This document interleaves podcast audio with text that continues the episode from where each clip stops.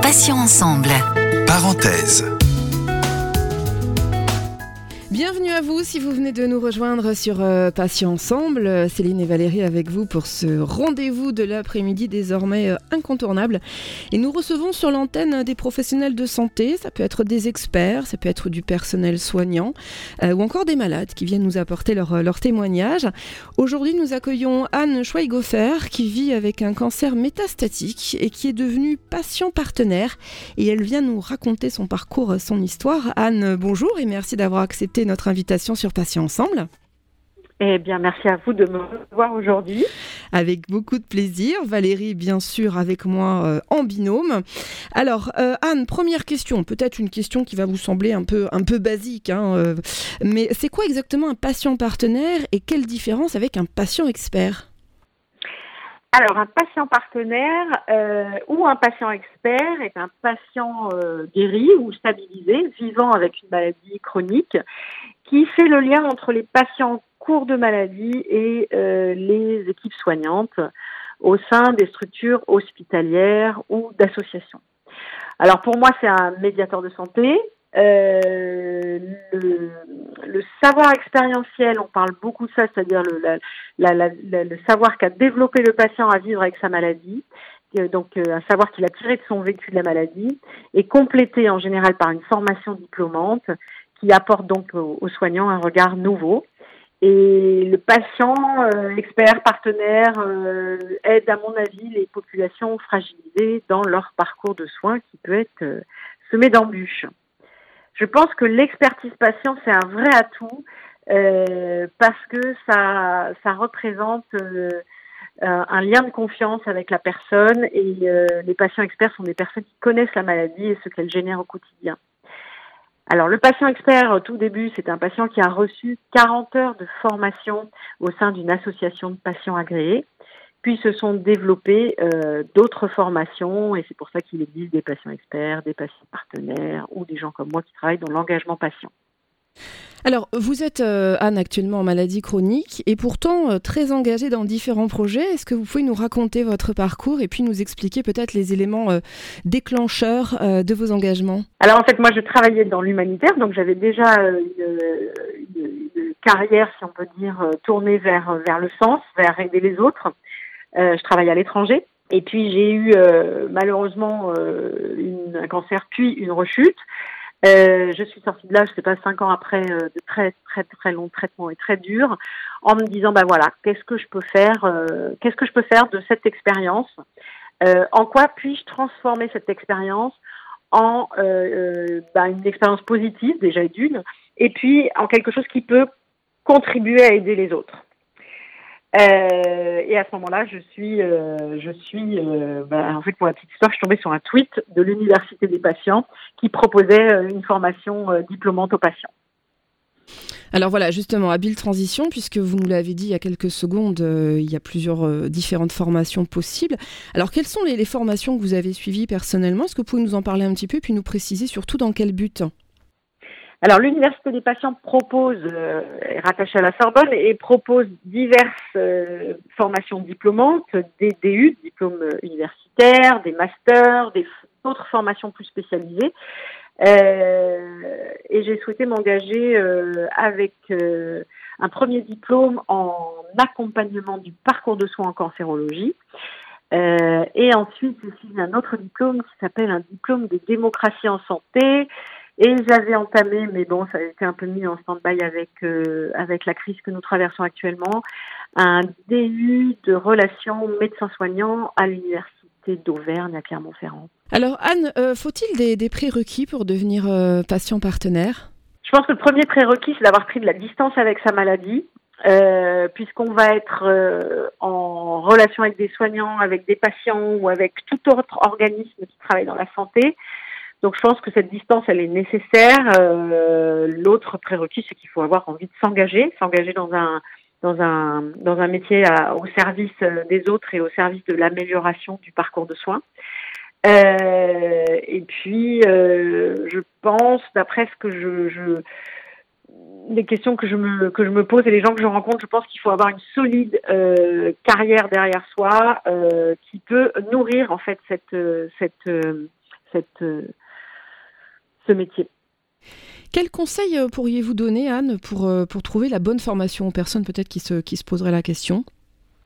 Je pense qu'il faut déjà faire un certain nombre de recherches. Il faut discuter avec des patients partenaires. Il y en a de plus en plus. Alors, il y a des, il y a des formations donc à la Sorbonne, mais il y en a aussi en santé mentale, euh, euh, puisqu'ils sont précurseurs euh, de, cette, de, ces, de ces formations à Lille, à Paris, il y en a à Paris 13, à Paris 8, il y en a à Lyon, il y en a à Marseille. Donc à Marseille, il y a aussi des formations qui se sont développées. Je pense qu'il faut choisir quelque chose qui régionalement. Euh... Alors je, ne fais pas une liste exhaustive. Hein. Il y en a peut-être plein d'autres hein, des formations. Et puis il y a les formations que les associations euh, proposent, la formation de 40 heures, comme on l'appelle, euh, il y a la formation en ETP, en éducation thérapeutique du patient. Euh, il y a plein de formations différentes. Il y a des formations qui sont faites avec les soignants, des formations qui sont plutôt patients. Je pense que c'est à chacun de voir euh, dans quel domaine il a envie de s'investir et puis s'il veut s'investir de façon plutôt bénévole, de façon plutôt pour en faire une activité, pour en faire un soutien, pour travailler dans son association. Je pense qu'il y a différents profils en fait. Alors, vous appartenez à un rassemblement de patients partenaires. de quoi s'agit-il exactement? Alors en fait, euh, au début de la crise Covid, euh, on a décidé, euh, plusieurs d'entre nous, on était en train de monter un collectif de patients et on a décidé, quand, la, quand le confinement a démarré, mais tout de suite après, on a surtout identifié un besoin énorme des malades vivant avec une maladie chronique, enfin des personnes vivant avec une maladie chronique. Et donc on était ben, très rapidement rejoints par, par des soignants et euh, on s'est dit euh, que face à, cette crise, euh, on avait identifié des besoins de personnes vivant avec des maladies chroniques. C'était remonté par nos collègues patients partenaires, par des associations que l'on connaît, mais aussi par des professionnels de santé. Et on s'est dit qu'on ne pouvait pas rester les bras croisés face à cette crise. Donc nous est venue l'idée très rapidement de monter une ligne d'écoute pour les malades chroniques euh, une ligne euh, qui serait un vrai exemple de démocratie en santé, parce que cette ligne, c'est une idée de patient, pour les patients, rejoint par des soignants. Et ça, c'est euh, inédit dans cette crise. Et on a tout de suite réussi à monter une équipe de 50 personnes et une ligne dédiée. Alors justement, Justement, la, ligne C, c'est ça, hein, je ne crois pas que je, dévoile un secret, mais la ligne C, c'était quoi exactement, Anne alors la ligne C, donc je vous dis, c'est une action euh, qui a été. Donc je vais vous donner le numéro. Euh, la ligne C est une action citoyenne, innovante, qui part d'un collectif de patients et de soignants. C'est une ligne d'écoute à destination des personnes vivant avec une maladie chronique. Donc ça peut être diabète, cancer, maladie psychiatrique, insuffisance rénale, VIH. Et en fait, qui se posent des questions sur leur pathologie en lien avec le Covid-19. Elle est ouverte de 9h à 19h, 17h, pardon, tous les jours, 7 jours sur 7. Et son numéro, c'est le 01 41 83 43 06. Alors, euh, quelles sont les, difficultés qu'on peut rencontrer, enfin que rencontrent plutôt les, patients actuellement? Est-ce qu'il y a des, sujets qui sont directement liés au confinement? Alors, le confinement s'arrête euh, aujourd'hui, mais est-ce que vous pouvez nous parler un petit peu de ces difficultés? En fait, je pense que la première, euh, ce qui a été à l'origine de la ligne C, ça a été, ça a été les médias qui, qui cessaient de répéter que les fragiles étaient exposés, que les gens allaient se retrouver seuls. Euh, l'information qu'on reçoit continuellement est très anxiogène pour les patients chroniques. Et euh, donc, ils doivent euh, bah, déjà mieux comprendre la nature des risques qu'ils encourent, les moyens de s'en prémunir et, et de pouvoir se prémunir aussi des fake news. Et en fait, le but de la ligne C, c'était de trouver une écoute, de la chaleur et des conseils, des informations et des réorientations. En fait, ce qu'on a souhaité, c'est pas faire de l'information médicale, c'est euh, proposer un lieu d'écoute pour faire un peu, euh, pour pouvoir donner un espace de parole à des gens qui, sont un peu paniqués, qui savent pas vers où se tourner, mais aussi ce qu'on a souhaité, ce qu'on a monté, c'est un centre de ressources. Et en fait, quand quelqu'un qui a un problème spécifique, euh, on peut le renvoyer vers une association, un site internet, euh, une autre ligne de téléphone qui sera plus spécialisée. Euh, et en fait, on fait euh, comme un premier recours pour réorienter les gens vers, vers une information qui leur convient. Alors, est-ce que la ligne C va perdurer après le, confinement, Anne? Je peux pas vous dire, c'est une volonté, oui. pour l'instant, on se focalise sur la, crise Covid. Bon, vous voyez bien que le déconfinement, ça n'a pas l'air d'être si évident que ça. Donc, je pense que les besoins seront les mêmes après euh, bah, cette semaine et puis les semaines suivantes et, euh, on ne sait pas très bien où on va. Donc je pense que oui, de toute façon, on est appelé à perdurer euh, encore quelques temps. Et on a pour cela reçu des, des, des, aides, et entre autres de la Fondation de France. Alors, est-ce que l'expérience du, confinement a changé quelque chose profondément pour vous, Anne, à titre purement personnel, bien sûr? Bah, euh, tout d'abord, euh, je suis actuellement en traitement. Un de mes traitements a été euh, décalé. donc, je n'ai pas eu les traitements auxquels j'ai, que j'ai d'habitude.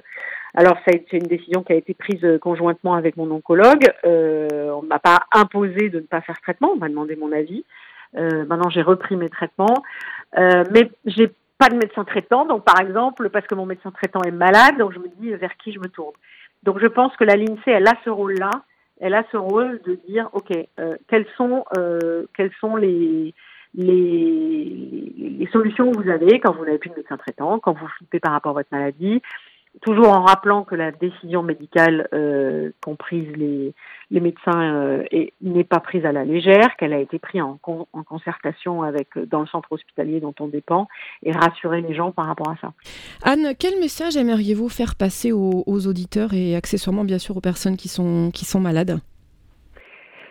Euh, alors auditeurs, bah, j'aimerais déjà leur dire que s'ils se sentent le besoin, bah, qu'ils nous appellent parce que euh, parce que vous rencontrerez euh, une écoute bienveillante euh, et puis il faut vous dire que la plupart de nos écoutants sont des patients partenaires, des, des, gens qui ont été formés. on a également des soignants qui répondent au téléphone, mais je le rappelle, ce n'est pas une écoute médicale. donc ils nous appellent si ça va pas, on les aidera, on les orientera, on fera de notre mieux pour soulager leur leur angoisse et, et et leur euh, et leur et répondre à leurs questions. Euh, c'est pour ça qu'on a monté ça et on est, je vous avoue, très fiers d'avoir monté un projet pareil parce que c'est un c'était un sacré challenge. Euh, il faut vous dire aussi que SIDA Info Service a mis à disposition de la ligne C des lignes téléphoniques pour soutenir notre action citoyenne. Nous avons reçu aussi d'autres soutiens de la part de fondations et, et c'est voilà, j'ai envie de vous dire, euh, appelez-nous si ça va pas, ou même si ça va d'ailleurs, pour euh, discuter avec euh, nos écoutants. Alors justement, comment fait-on pour vous contacter? J'imagine que vous êtes très présent sur les réseaux sociaux. Est-ce que vous pouvez nous donner par exemple vos adresses Instagram, Facebook, s'il y a lieu? Oui, alors je, je les connais pas toutes par cœur, mais c'est toujours la ligne C en fait. vous nous trouverez sur Twitter, sur Instagram, sur Facebook. le site internet c'est la ligne C.info et le numéro de téléphone c'est toujours le même 01 41 83 43 06. Alors, si des auditeurs veulent devenir, par exemple, patients experts ou partenaires, euh, comment faire concrètement? Est-ce qu'il faut vous appeler? Est-ce que vous allez les conseiller? Ou est-ce qu'ils font d'abord les premières démarches et reviennent vers vous ensuite? Est-ce qu'il y a quelque chose de bien défini dans ce domaine-là où les gens se débrouillent et puis après vous venez un petit peu en support, en renfort, si j'ose dire? Alors nous, on n'est pas un organisme de formation des patients partenaires. Euh, on a dans nos équipes des gens qui sont déjà formés par les universités dont je vous ai parlé tout à l'heure. Euh, ce qu'on propose nous à la ligne C pour être euh, pour compléter les formations que les gens ont déjà reçues, c'est une formation spécifique qui est faite au sein de nos équipes, qui est une formation qualifiante. Et, et, par contre, nous n'avons pas vocation à former les patients partenaires. Alors, on n'a pas, parlé, on, n'a pas parlé du tout euh, d'argent. Est-ce que ces formations, comment ça se passe? Est-ce qu'elles sont euh, délivrées euh, gratuitement? Est-ce qu'il y a une participation à donner si vous voulez profiter d'une formation? Oui les formations qui sont faites dans les universités. Oui, tout à fait. Pour les gens qui se poseraient peut-être la question d'un euh, financement éventuel, ça peut être intéressant. Euh, oui, écoutez, là, je pense qu'il faut aller se référer sur les sites des, universités concernées. Euh, je sais qu'il y a des systèmes de bourse, mais effectivement, ce sont des formations qui sont des formations universitaires, donc qui, coûtent le prix d'une formation universitaire. Là, je peux, je suis difficile de vous répondre au nom de toutes les universités. oui, donc il, faut, se renseigner, il faut se renseigner et, voilà, et prendre ces renseignements alors Anne, j'aimerais qu'on revienne, euh, parce qu'il nous reste encore euh, du temps, j'aimerais qu'on revienne un petit peu sur, euh, sur l'annonce de votre cancer, parce que vous nous avez dit tout à l'heure que l'annonce avait été plutôt brutal. J'aimerais revenir deux secondes, si vous le permettez, bien évidemment, sur comment l'avez-vous vraiment vécu? Vous nous disiez que ça avait été un choc, bon, ce qui est tout à fait normal, le contraire serait bien sûr étonnant.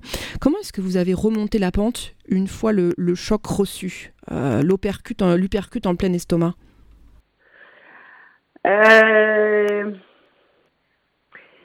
J'ai d'abord eu un cancer du sein et ensuite une rechute. Euh, je ne sais pas quelle annonce a été la pire. Euh, je ne saurais pas dire.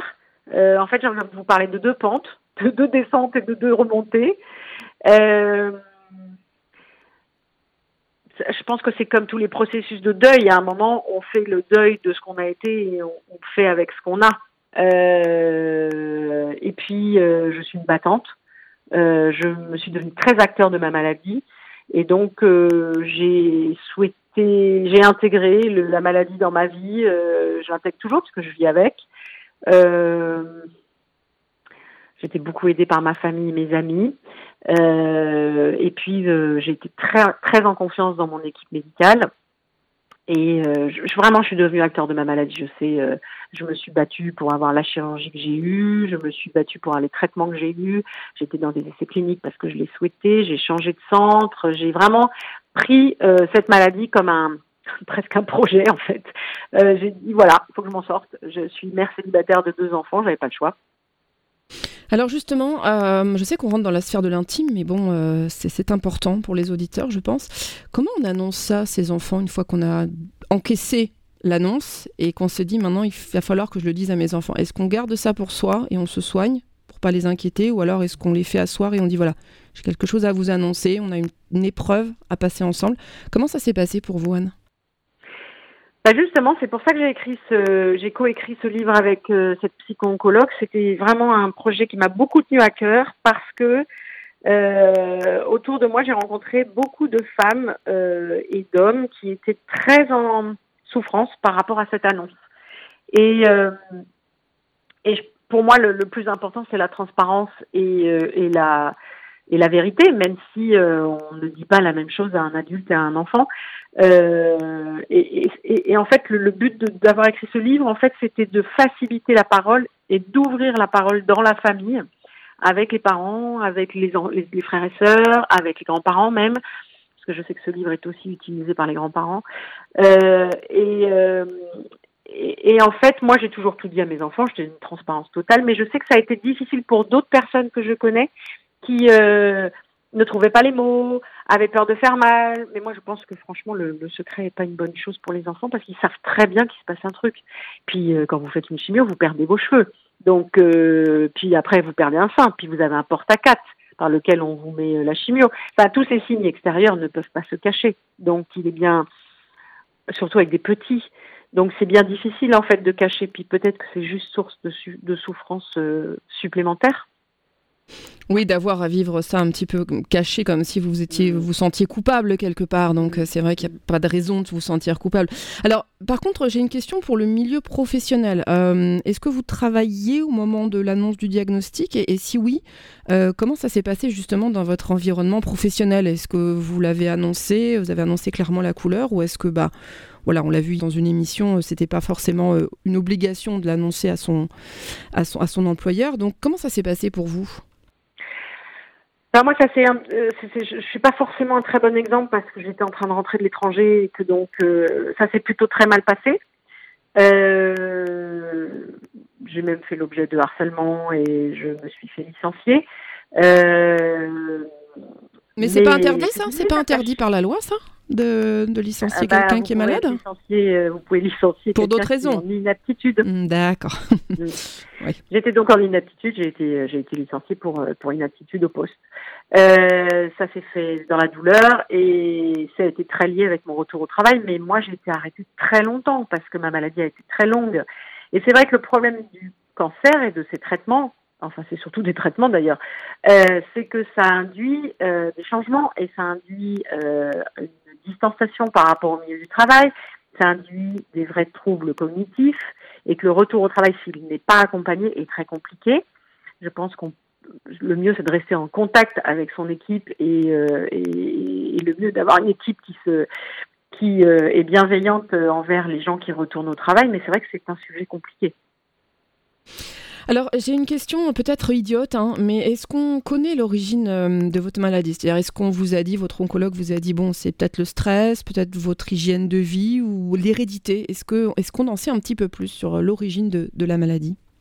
Vous savez ce qu'on dit, le cancer, ça reste une maladie euh, multifactorielle, donc évidemment, personne ne prend trop de risques à se, à se mouiller sur les origines des cancers. Le mien, a priori, n'est pas euh, génétique mais qu'est-ce qu'on en fait euh, des, des, connaissances euh, On n'a pas forcément toutes les connaissances des gènes impliqués dans euh, dans, dans dans la survenue d'un cancer. Évidemment, le stress, évidemment, le je pense la nourriture, les pesticides, l'environnement, évidemment.